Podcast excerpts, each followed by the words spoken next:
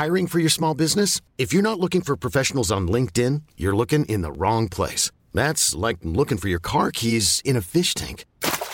LinkedIn helps you hire professionals you can't find anywhere else, even those who aren't actively searching for a new job but might be open to the perfect role. In a given month, over 70% of LinkedIn users don't even visit other leading job sites. So start looking in the right place. With LinkedIn, you can hire professionals like a professional. Post your free job on linkedin.com slash achieve today. Bonjour à toutes et à tous, bienvenue dans le podcast Assure, j'espère que vous allez bien. Salut Big Rusty, toi aussi ça a l'air d'aller.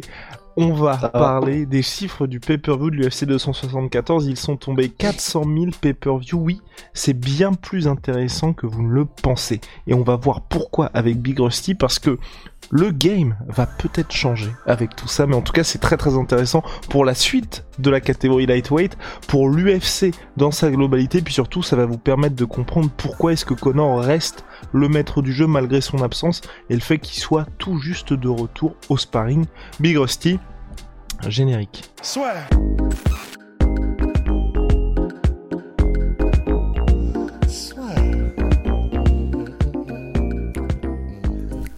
Entre dans l'octogone avec Unibet.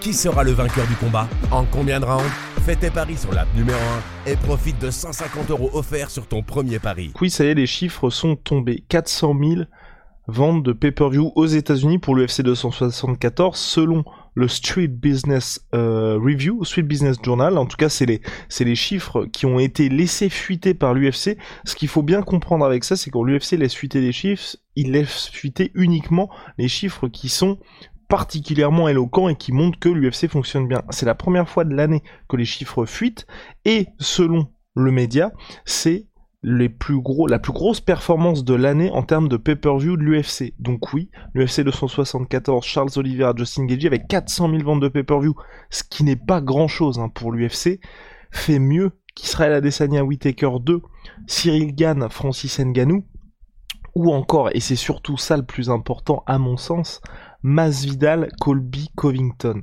Big Rusty, c'est impressionnant. Enfin, rendez-vous compte que Charles Oliveira, il ne parle même pas anglais, on en parle assez souvent, mais c'est énorme ça. En fait, moi, c'est même au point où, parce que là, on en a parlé littéralement il y a quelques minutes, en fait, euh, avant de se lancer dans le podcast. Ça me paraît même presque trop bizarre, en fait. Parce que là, je suis en train de me dire, comment, en vrai, comment c'est possible que ça fasse moins que Israel Adesanya euh, Whitaker ou surtout que Colby Covington versus Masvidal. En fait, pour moi, ça n'a ça n'a aucun sens en fait. Du coup, je et même je suis en train de me dire tu vois, je sais pas ce que tu en penses, mais si l'UFC donc a volontairement laissé accidentellement fuiter les chiffres, et, donc qu'ils ont, qu'ils ont aussi laissé fuiter le fait que c'était le meilleur pay-per-view de l'année, parce que j'imagine que c'est eux, d'eux que vient l'info aussi. Enfin, je vois mal, euh, je vois mal un journal qui a l'air d'être un journal sérieux euh, dire ça sans avoir de, de, de sources euh, fiables. Mais ça me paraît tellement fou qu'ils aient fait moins que 400 000 tous les, tous les combats qu'on a cités. Cité. Moi, ça m'étonne pas. Ça, hein. Ça m'étonne pas parce que tu vois, Francis contre Cyril, euh, c'est un combat qui était énorme pour nous en France. Oui, ça, ça m'étonne pas forcément. Israël Adesanya Whitaker, on était très étonnés, mais les gens s'en battaient relativement les couilles. Hein. Globalement, c'était une revanche. Mais non, non, mais je veux dire, il y avait absolument aucune traction autour de cet événement-là. Euh, vrai. Ensuite, Colby Covington, Masvidal, on en a parlé aussi, mais c'est vrai que ça faisait un petit peu forcé par rapport à tout ce qu'il y avait. Et surtout bah Masvidal il y a le fait qu'il soit pris un KO Kamar Ousmane le fait qu'il ait battu aussi Colby Covington. Et c'est vrai qu'il y avait pas trop il y avait pas trop de traction autour de cet événement là et puis surtout on avait l'impression qu'il y avait que ce combat là qui allait vendre l'événement. Ensuite il y a eu Ramzat Chimaev et euh, et Gilbert Burns qui était le combat le plus attendu d'un main event c'était Volkanovski contre Korean Zombie. Donc là aussi compliqué. On avait vu les chiffres. Et c'est vrai que celui qui écrasait tout c'était ce combat qui était coco main event de la soirée. Donc forcément moi aussi je pense que les mauvaises performances de, de cet événement là sont dues au fait que le main event n'était pas le plus vendeur puisque Volkanovski malheureusement aujourd'hui c'est pas une superstar et qui avait pas non plus la trilogie avec Max Holloway. Et puis là, le dernier qu'on a eu, c'était carré parce qu'il y avait un main event qui était attendu où il y avait du suspense. on savait en tout cas, je pense que c'était, ça ne s'adressait qu'aux fans de MMA, mais c'était un combat où tu savais que si tu regardais ce combat-là, t'allais en avoir pour tes 70 dollars de pay-per-view, et t'avais aussi le retour de Tony Ferguson qui, à mon sens, tu vois, intéressait particulièrement les gens. Donc, euh, je pense que tu vois, et puis euh, retour de Tony Ferguson contre Michael Chandler, qui est quand même un gros gros client et qui est bien connu des fans. Donc, je pense que tu vois, c'est ce qui fait que cet événement-là est celui qui était en tout cas en termes de cartes le plus complet. T'avais un main event qui était cohérent et qui intéressait les gens. Et puis en plus, t'avais le petit bonus toujours, tu vois, avec Rose Namayunas contre Carla Esparza. Rose Namayunas, à mon sens, je sais pas ce que t'en penses, pour moi, c'est la plus bankable des combattantes féminines à l'heure actuelle à l'UFC. Donc j'explique ça comme ça. Pour le reste, c'est, moi, je trouve assez alarmant pour l'UFC quand même. Parce que ça veut dire qu'ils arrivent pas à renouveler, pas forcément à renouveler, mais qu'en tout cas, là, euh, malgré ce qu'on disait sur Israël Adesanya, il y avait des bonnes performances avant, mais je mets vraiment ça, moi, sur le compte du... Euh, il n'y avait pas d'autre sport que l'UFC en période Covid. Là, il faut dire aussi, et c'est important de le préciser, c'est que l'UFC, ils ont fait 400 000 pay-per-view vendus en concurrence directe avec le combat de Canelo Alvarez qui était lui aussi en pay-per-view. Mais, euh, mais plus globalement, c'était surtout pour dire que l'UFC aujourd'hui, il y a une petite crise sur réussir à trouver une autre lait après Conor McGregor et John Jones qui restent quand même les deux mecs qui te garantissent les 700 000 à chaque événement quoi qu'il arrive. C'est vrai que c'est ça qui, euh, moi, qui est une des leçons qui est la plus intéressante, je trouve, c'est que effectivement, donc, on, avait dit il y a quelques mois, et en particulier avec euh, les chiffres incroyables qu'avait fait euh, Masvidal contre Ousmane en faisant 1 300 000, et comme il avait fait des bons chiffres après ensuite, on s'était dit, bon, bah, ça veut dire que donc avec rien que, ils n'ont pas besoin d'adversaires nécessairement incroyables, rien que Masvidal et Adesanya, c'est des gars qui vont vendre euh, quasiment assurément entre 500 euh, 000 et 700 000 pay-per-view euh, simplement par la valeur de leur nom et par le, fait que les gens savent ce qu'ils vont avoir quand ils ont un combat de, ces deux-là. Et ben en fait, force est de constater que ben non, c'est-à-dire que ça dépend donc aussi de là où ils en sont dans leur carrière. Ça dépend aussi de parce que Adesanya, je pense qu'il y a peut-être aussi le côté que comme ça devient un petit peu moins spectaculaire et qui commence à gérer un peu plus, eh ben forcément, du coup, les gens se, se, relâchent un peu plus euh, sur euh, le, bif à lâcher quand c'est le soir du combat. Et, c'est vraiment intéressant. Il y, a, pas mal de parties mouvantes parce que on pourrait faire l'argument que Georges Saint-Pierre c'était pareil, tu vois. Mais il y a Georges Saint-Pierre, il y avait le côté Canada, il y avait le côté, euh, il représente vraiment tout un pays. Et c'est fou de se dire que effectivement, pour Masvidal, il y a le fait que ses résultats baissent aussi. C'est vraiment intéressant de voir que les stars ultra stars en pay-per-view qu'il y a eu dans l'histoire de l'UFC, ben, et qui ont duré quoi parce que euh, que ce soit Ronda Rousey que ce soit Connor que ce soit Brock Lesnar que ce soit Georges Saint-Pierre encore que Brock Lesnar c'était assez court mais bah en fait il faut vraiment qu'il y ait énormément de, choses en même temps j'adore faire ça, ça ça donne vraiment un côté smart avec les lunettes en plus mais en fait Connor, quels que soient les résultats qu'il fait, tu vois, il pourrait ne même pas combattre pour un titre, il pourrait, de toute façon, il va exploser tout en pay-per-view. Il peut combattre Donald Cerrone ou il peut combattre euh, Dustin Poirier pour un combat qui n'a pas d'enjeu pour le titre, il va tout exploser parce qu'il a vraiment tout en même temps. Il a un, bon, c'est l'Irlande, c'est un, un facteur quand même, il représente vraiment tout un pays. Deux, le charisme et le trash talk. Trois, les performances dans la cage, parce que même si on dit qu'il est sur la pente descendante, une chose est sûre, c'est un peu comme euh, Chandler depuis qu'il est à l'UFC, tu vas en avoir pour ton argent quand tu regardes Connor, parce qu'il va toujours se passer un truc. Et il y, a, forcément aussi d'autres petits, d'autres petits facteurs auxquels je pense pas, mais finalement, ça, rassembler déjà tous ces trucs-là, une énorme fanbase, du charisme et la capacité à vendre, à être un bon vendeur, un bon communicant, et les performances dans la cage, bah en fait, que ce soit Adesanya ou Masvidal, ben c'est vrai que là, il commence à perdre un de ces facteurs-là. Euh, et même pour Adesanya, il y a pas, je suis même pas sûr que le côté Océanie ou que le côté euh, Nigeria vendent particulièrement, que ce soit l'un ou l'autre.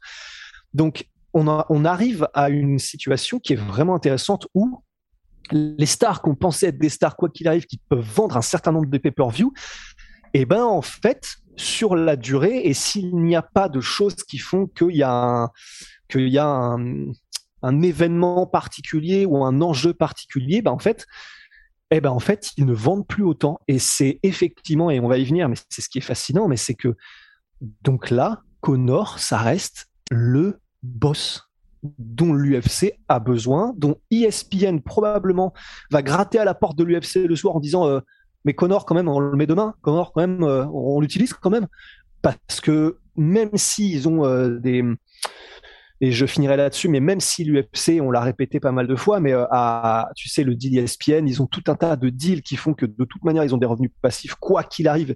Eux, ils sont bien mais ça n'empêche pas que les contrats, ça se termine et donc faut que ça se renouvelle à un moment donné et que s'ils ne remplissent pas une partie du contrat d'une manière que ça, d'une manière où ça, euh, comment dire, où ESPN sera ravi euh, de ce qui se passe, bah, ça peut être un problème. Donc ESPN va commencer à demander un petit peu à augmenter ou à faire des résultats ou, qu'est-ce qui se passe.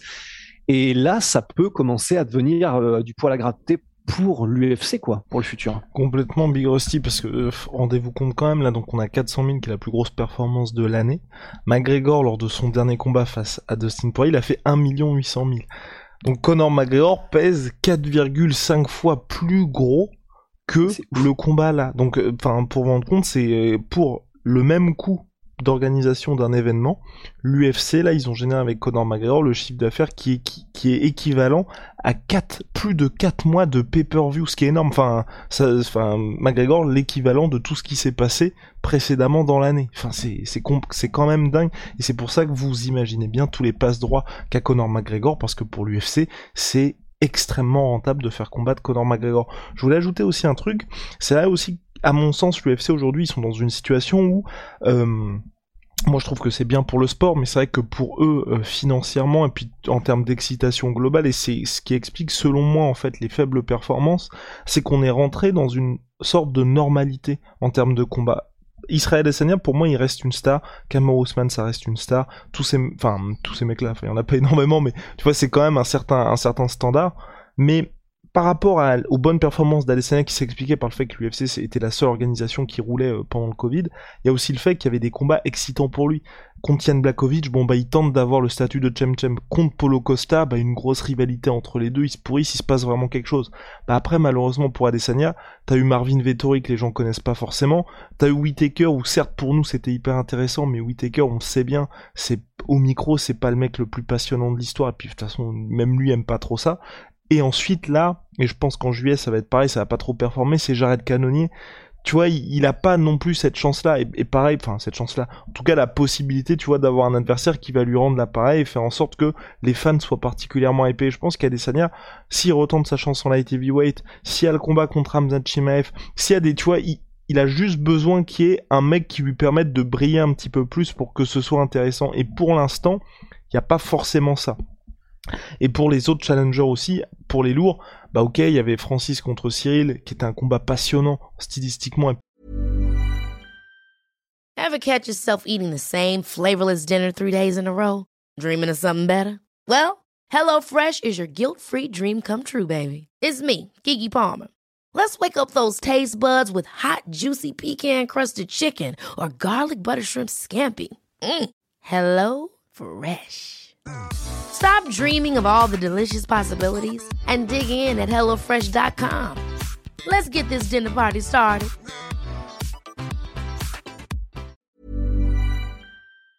Pour nous en France, mais c'est vrai qu'aujourd'hui, Cyril, bah, il vient d'apparaître aux États-Unis, c'est pas encore une superstar. Mais il y a aussi cette possibilité, je pense que là aussi on, on va avoir des résultats différents quand il y aura Joe Jones, Stipe Miocic, John Jones contre Francis Ngannou potentiellement. À mon avis, là aussi, les résultats vont être un petit peu rehaussés. C'est juste que là, on est dans une période pour l'UFC où ils sont obligés de faire des combats bah, qui sont normaux finalement entre le champion et le challenger. Pareil, en juin prochain, l'UFC 275, Glover Teixeira contre Jerry Prochaska, ça va être terrible. Ça va être en termes de pay-per-view, mm. on a envie de le voir. Hein. en termes de pay-per-view, ça va être terrible de chez terrible parce que bah, Glover il est là depuis, euh, belle lurette mais les gens se souviennent surtout de ses highlights quand il s'est fait rouler dessus par Gustafsson et John Jones que ses belles performances Jerry Prochaska extrêmement spectaculaire mais c'est ancien champion du Rising seulement deux combats à l'UFC donc un peu difficile tu vois aussi de capitaliser là-dessus pour l'organisation et surtout et je termine là-dessus bah, c'est deux mecs qui ne sont pas américains et là aussi c'est compliqué pour l'UFC Ouais, c'est ça. C'est mais du coup, bah, quid de la future star quoi c'est faudra voir euh, si Ramzat Chimaev peut endosser ce rôle-là faudra voir s'il arrive à vendre il a potentiellement, euh, il, a, il a un potentiel, hein, c'est euh, c'est sûr, mais à part ça, c'est vrai que là, on ne voit même pas, tu me dis hein, si tu as une idée, mais on ne voit même pas, pour l'instant en tout cas, qui pourrait, qui pourrait remplir ce rôle, même là, dans le futur, en fait. Bah, personnellement. Pimblet, ouais. Il faudrait qu'il y ait les résultats qui aillent avec. Il faudrait au moins qu'il aille accrocher un titre de, enfin pas un titre mais un title shot ou euh, qu'il ait des incidences. Donc euh, pour l'instant, je le vois pas faire des énormes. Bah, il pourra pas headliner des pay-per-view, je pense. Non, mais pour, moi, en gros, ce que je pense, c'est que là, de toute façon, la l'UFC, clairement, je pense que cette année va être terrible pour eux parce que même au retour de Kamar Ousmane, ce sera Leon Edwards, donc euh, ça va être terrible. Mais je pense que c'est pas des stars du futur parce que euh, Kamar Ousmane vient de fêter ses 35 ans. Adesanya, tu vois, il en a 33. Francis Nganou, il a 36 euh, ans. Euh, donc ce ne sont pas des stars, mais je pense que ces trois-là, ils sont à chaque fois à un combat que ça devienne vraiment très très intéressant pour eux et pour l'UFC. Parce que Kamaru Usman, euh, là, il, doit battre Leon Edwards. S'il bat Leon Edwards ensuite, bah il y a le combat potentiel contre Ramzat Chimaev. Il y a peut-être une montée s'il y a des Sania vient à monter. Enfin, il y a pas, il y a le combat éventuel contre Canelo Alvarez. Tu vois, il y a pas mal de trucs qui peuvent être intéressants pour lui et qui vont faire à mon avis des résultats en termes de pay-per-view parce qu'en plus aujourd'hui les gens savent que quand tu regardes un combat de Kamar Ousmane ça va être intéressant par rapport à ce qui se passait avant. Israël Adesanya, là il y a le combat contre Jared Cannonier, une fois qu'il y a ce combat là qui est, plié, il y a plusieurs options qui sont aussi intéressantes pour lui, que ce soit une montée puisqu'il a dit qu'il voulait retenter à nouveau ou alors contre du sang un petit peu un petit peu neuf euh, chez les middleweight ça pourrait être intéressant et Francis je pense que quand il revient ça va être un truc de malade. Parce que quand il revient, il y aura John Jones contre Stipe Miocic qui sera passé. Il y aura aussi, tu vois, que ce soit toute cette nouvelle garde, bah, ils se seront tous un petit peu entretués. Donc, soit le survivant de la nouvelle garde, que ce soit Cyril Gann, Taitu Vaza, Curtis Blades et euh, Thomas Spinal, il en restera un, et puis dans la guerre qu'il y a entre les deux vieux briscards qui sont John Jones et Stipe Miocic, il y en aura un aussi. Donc ce sera soit un de ces mecs de la nouvelle garde qui arrive et où les gens, nous, on sera un petit peu habitués, ce sera soit une revanche contre Cyril, donc on se dira putain c'était chaud machin, ou soit avec un, un mec différent, ou soit la trilogie contre Stipe, ou le gros combat contre John Jones. Je pense que ça va plutôt du côté de John Jones. Et ça aussi, à mon avis, si Francis venait à battre John Jones, ou si John Jones bat Francis, forcément, après, tu vois, il sera élevé à un rang qui fait que je pense que les gens vont se dire, bah, quoi qu'il arrive, que ce soit Francis contre le prochain contender ou John Jones contre le prochain contender, je vais avoir envie de voir ça. Donc pour moi, tu vois, là, c'est un peu l'UFC, ils sont dans une situation où ils disent, bon, on est obligé, là, de, de subir un petit peu tout ça, mais une fois que ça va être passé, ça va être intéressant. Et dernier point et pas des moindres, je pense que le Charles Oliveira Islam Maratchev, je pense que ça peut être intéressant aussi pour l'UFC, tu vois. Si, ouais, ouais, ouais, si c'est bien vendu, effectivement, il y a moyen. Compte tenu là du résultat de ce pay-per-view là, particulièrement, parce que c'est une très bonne surprise que ce soit le meilleur pay-per-view de l'année, et effectivement, ça veut, ça veut dire quelque chose par rapport à, à Charles Oliveira, quoi, parce que je, je, pense pas que ce soit le fait qu'il y ait Geji en face qui ait fait que ça vende particulièrement beaucoup. Je pense que c'est peut-être l'enjeu en lui-même, le fait que euh, et ça se trouve il y a eu peut-être que le drama de la pesée a joué aussi sur le fait que ça a médiatisé peut-être un peu plus. Et je dis pas que c'est ce qui a fait 300 000 ventes de père pauvre plus, mais il y a eu il y a eu tout un événement qui a fait qu'il y a eu du drama en plus du seul combat en lui-même. Mais, euh, mais ouais, non, c'est vrai que ce sera intéressant de, de, voir quelles sont les futures performances. Et puis c'est vrai que, parce que j'étais, tu vois, j'étais quand même en train de me demander bah, ce qui fait que Masvidal, par exemple, bon, il est américain, euh, il est spectaculaire quand il combat, il fait du trash talk à chaque fois, qu'est-ce qui fait que ça ne marche pas? Bah, il y a peut-être le fait que, tu sais, Connor fait partie de ces gars qui, depuis littéralement le début de leur carrière, ils ont fait des trucs tellement de fous que les gens, et, moi, je crois, hein, le, dans, dans, moi le premier, tu vois, le chaos en 13 secondes contre José Aldo, le fait de changer d'adversaire euh, la dernière semaine et de gagner le titre contre Chad Mendes, c'est un peu, on en parle souvent, mais c'est comme les BJ Penn ou les gars comme ça, c'est des gars, ils ont fait tellement des trucs de fous dans leur début de carrière, prodigieux, mais vraiment prodigieux, tu vois, même le combat contre Alvarez de Connor, etc., que à jamais ensuite, ils ont ce pouvoir d'attraction et de fascination, même du point de vue sportif, avant même de parler de son charisme, etc. Ce que n'a peut-être pas Jorge Masvidal, parce que on, le connaît aussi depuis peu, il a eu succès en pay-per-view, mais avant ça, Jorge Masvidal, c'était un gars qui faisait, il perdait, il gagnait, il perdait, split décision contre des gars qui n'étaient pas forcément euh, les plus hauts euh, en termes de ranking, etc. Donc, il a peut-être pas en fait ce côté fascinant à jamais qu'ont les gars qui ont euh, écrit l'histoire euh, sportivement avant, et c'est ce qui fait que bah, du coup, quand il y a pu les titres ou quand il y a pu des résultats, ben du coup en fait son stonks euh, il descend beaucoup. Pour pour Adesanya, ben, on l'a dit, du coup il y a le côté bon bah il a pas il est pas américain, mais même au-delà de ça, voilà il y a il entre dans cette partie de, de sa carrière où il est peut-être un petit peu moins spectaculaire et les adversaires ne voilà, ne, ne sont pas euh, voilà des, des, gars qui vont aussi euh, le pousser euh, dans ses derniers retranchements. Et puis et puis le dernier c'était ouais bah Colby Covington ouais bon bah ils vont pas forcément beaucoup non plus. C'était qui le dernier? Et oui et Cyril contre Francis bah effectivement ce sont pas encore des superstars. On pourrait se dire que c'est étonnant pour Francis mais en fait pas nécessairement parce que il est pas, je pense pas qu'il soit spécialement poussé par l'UFC parce que aussi, euh, bah, on le sait tous, Francis c'est quelqu'un qui est très très vocal par rapport à euh, la situation des combattants, la paye. C'est quelqu'un qui rentre au clash contre contre l'UFC très très souvent, Francis. Et du coup, il n'y a pas ce côté. Euh, c'est pas trash talk, mais euh, même s'il est ultra charismatique, Francis, il n'a pas ce côté, il n'utilise pas les plateformes médiatiques pour vendre vraiment ses combats en fait.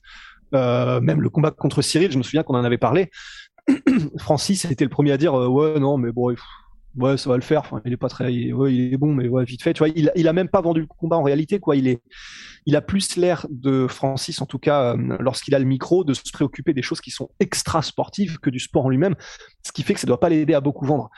Et, et c'est là où c'est intéressant, c'est que tu vois bah tous les autres qu'on a cités, que ce soit les GSP, les Brock Lesnar, ben ils avaient toutes ces choses-là. Pour euh, Ronda Rousey, il y avait aussi le côté, euh, bah, c'était la première femme et elle explosait tout le monde, en plus qu'avec des clés de bras. Et quand c'était pas des clés de bras, c'était KO en 10 secondes, je sais pas trop quoi.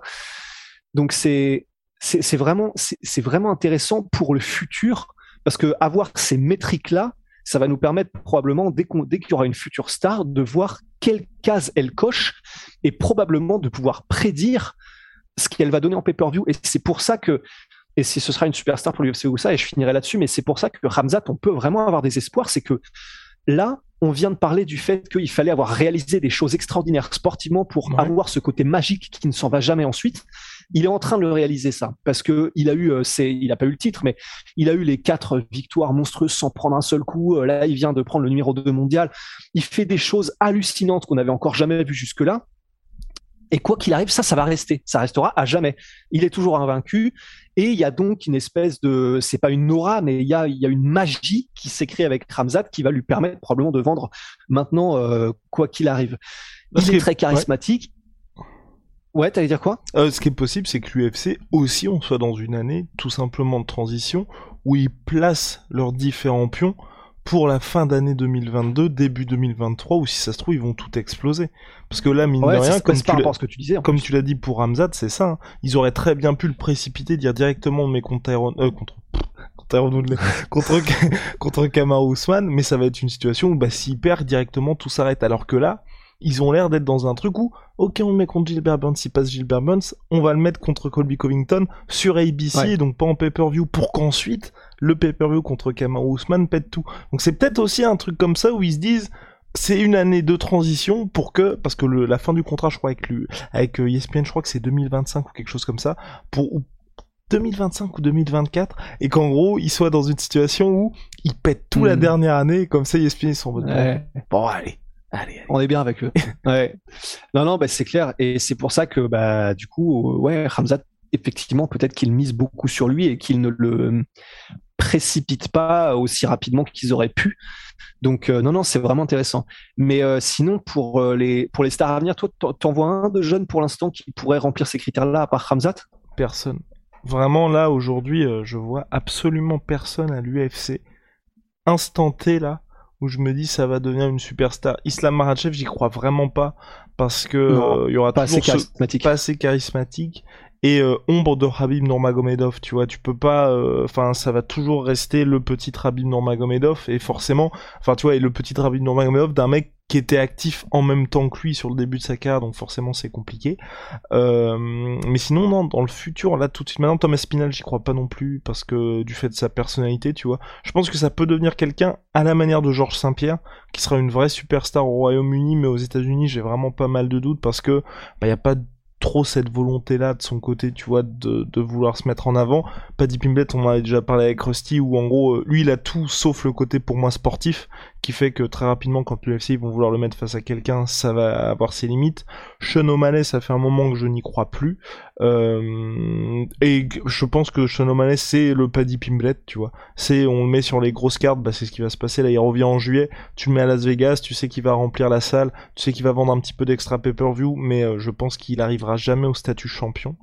Et euh, ben voilà. Non, là pour l'instant, je pense que l'UFC cherche toujours euh, la prochaine superstar. Et quand on dit superstar, le mec où tu sais que quand il combat, il est à 700 000, 800 000 ppv.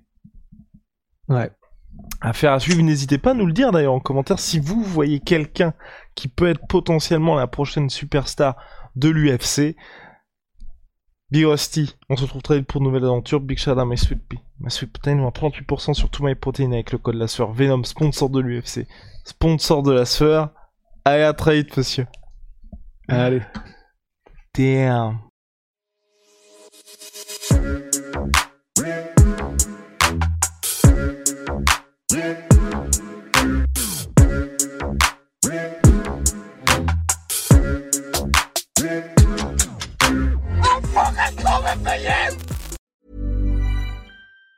Planning for your next trip? Elevate your travel style with Quince. Quince has all the jet setting essentials you'll want for your next getaway, like European linen, premium luggage options, buttery soft Italian leather bags, and so much more. And it's all priced at 50 to 80% less than similar brands. Plus, Quince only works with factories that use safe and ethical manufacturing practices. Pack your bags with high-quality essentials you'll be wearing for vacations to come with Quince. Go to quince.com slash trip for free shipping and 365-day returns.